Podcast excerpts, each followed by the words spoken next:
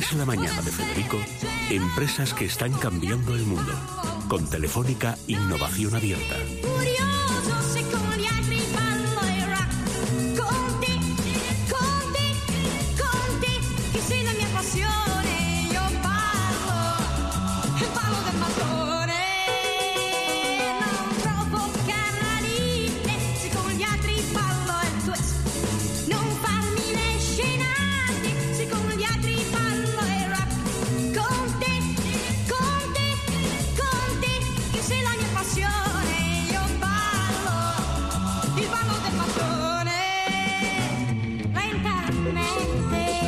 Bueno, ya hemos tenido alguna vez aquí a Inés eh, Oliveira. Nos encanta tenerte de cabeza, Inés. Hola, buenos días. Y además, días. siempre desde Guaira Telefónica nos traen buenas noticias de convocatorias para toda la gente que tiene proyectos claros, porque con Renfe están tratando, bueno, y falta hace, que se innove y que se renueve y que todo el Internet de las cosas se aplique nada menos que al tren, porque hay mucha gente con ideas. Y además hay que decir que todavía eh, tenemos este mes de abril completo para la segunda convocatoria de las mejores eh, empresas jóvenes, startups, eh, eso no sabe si es El Tren Lab. Seven Up, pues una Coca-Cola o qué, bueno, las empresas que empiezan, los emprendedores jóvenes, los jóvenes empresarios, pero que tienen a lo mejor una idea y falta convertirla en una idea empresarial y además que pueda funcionar dentro del ámbito de Renfe o de Renfe y Telefónica. Totalmente. Bueno, cuéntanos lo, lo último, ¿qué es exactamente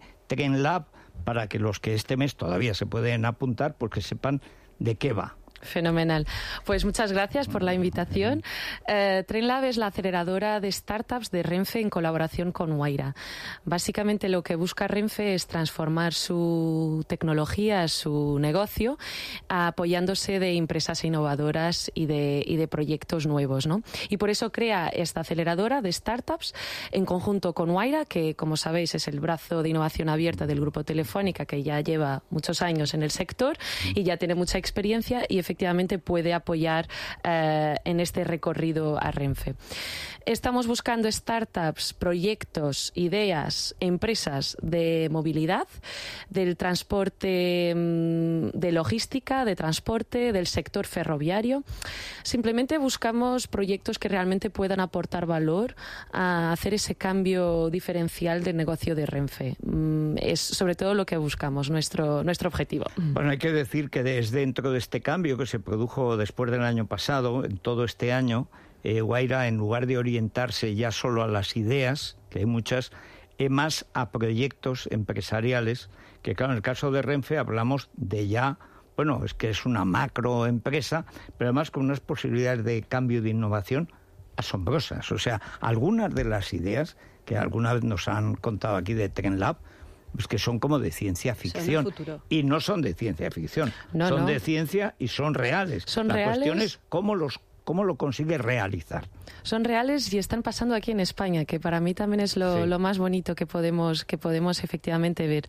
Eh, en realidad, pues Guaira está ya trabajando con empresas más maduras, que ya tienen sus primeros clientes, que ya han probado sus soluciones y porque sobre todo lo que habíamos visto era eh, el potencial de valor que podemos aportar nosotros desde Telefónica es el desarrollo de negocio ¿no? con, esa, con esas empresas. Por lo cual ya necesitamos algún grado de madurez. Y lo mismo pasa también con Renfe. Al final necesitamos que la empresa tenga algún pulmón para que pueda aguantar el recorrido de poder trabajar o poder venir a trabajar con Renfe.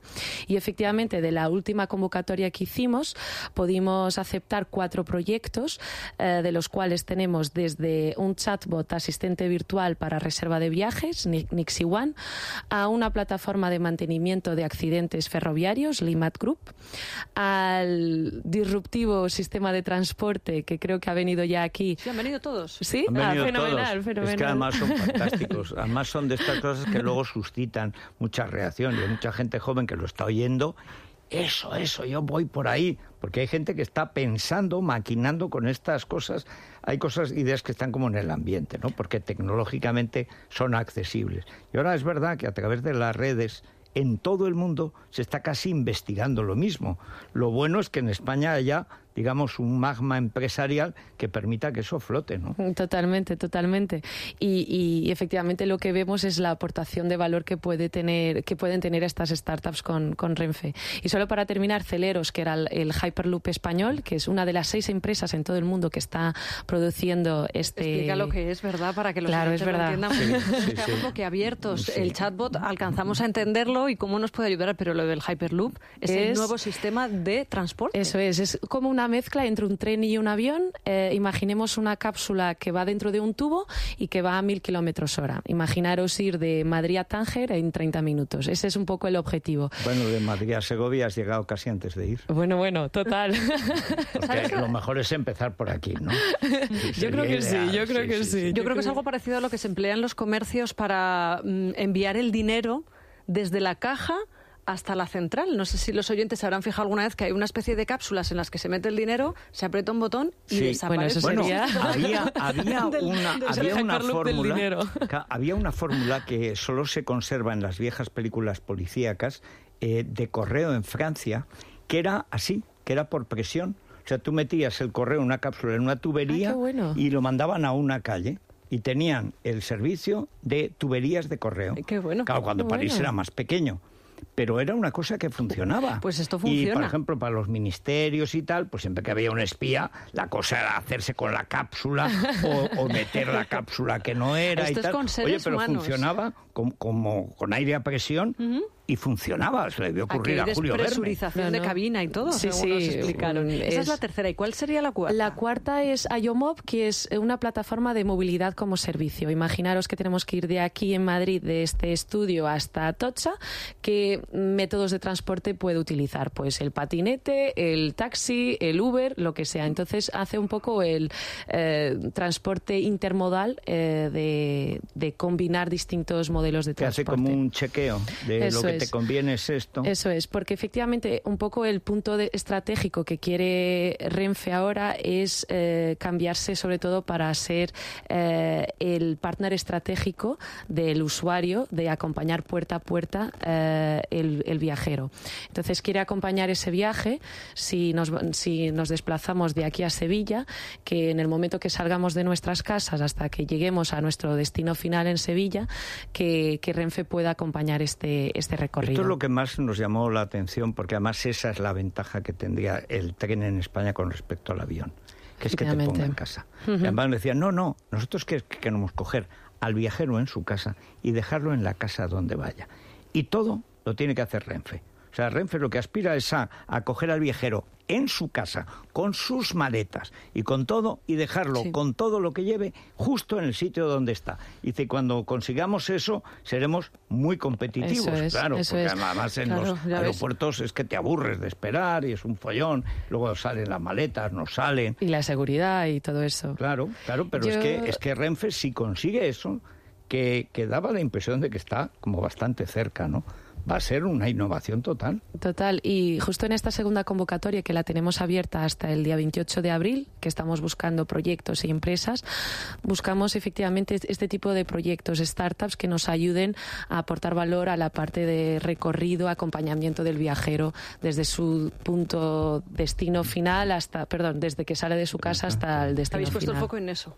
Sí, además de logística y mercancías, también es algo, algo que nos llama muchísimo la atención y todo también lo que tenga que ver con el negocio core de infraestructuras de, vías ferroviarias y de vehículos ferroviarios que también eh, quiere, quiere, quiere aportar valor a. Bueno, ahí estuvimos viendo el análisis de los puntos de accidente, de cómo mejorar la seguridad en la vía, que es impresionante. Además, los es que, claro, trabajan pues a base, podríamos decir, de matemáticas o de algoritmos y tal, pero el resultado es inequívoco. ¿Y dónde hay que hacer la reparación?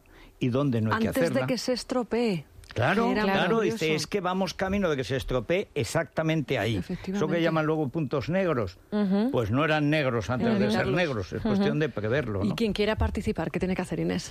Pues lo que tiene que hacer es ir a nuestra página web, trainlab.es, y apuntarse directamente. Tenemos ahí un formulario con todas nuestras preguntas, eh, tiene que aceptar las bases de la convocatoria y nada, venir a contar nuestro proyecto. Tenemos muchas ganas de conocer proyectos más o menos? Eh, podemos aceptar más o menos unas 3, 4 startups. Eso Eh, para, empezar ahora en junio. Es decir, ¿cuántos creéis que se pueden presentar? Ah, bueno, no sé. Eh, a ver, a ver. Yo creo que eh, la convocatoria pasada tuvimos la suerte de tener unas 240 aplicaciones. Yo creo que Y esta... salieron cuatro. Y salieron cuatro, sí. Yo creo que de esta O sea, vamos a tener unas ciento y 61. pico. De Sí. 61. Y esta aspiráis a que sean de 31. Sí, más o menos, más o menos. Pero bueno, tenemos muchas ganas. cuenta? Bueno, pero además es que es, es una Sí. gran selección y además es ir a lo seguro. Porque Sí. entre Renfe y Telefónica, lo que tengas mal te lo arreglan. Sí. Bueno, Inés, muchas gracias. Muchísimas gracias. Gracias. Nos tenemos que ir porque van a ser las 12. Tenemos que contarles la última ocurrencia de Pedro Sánchez. Pone su cara y el eslogan es: haz que pase. Exactamente lo que queremos. Así pasa de una vez. Hasta mañana.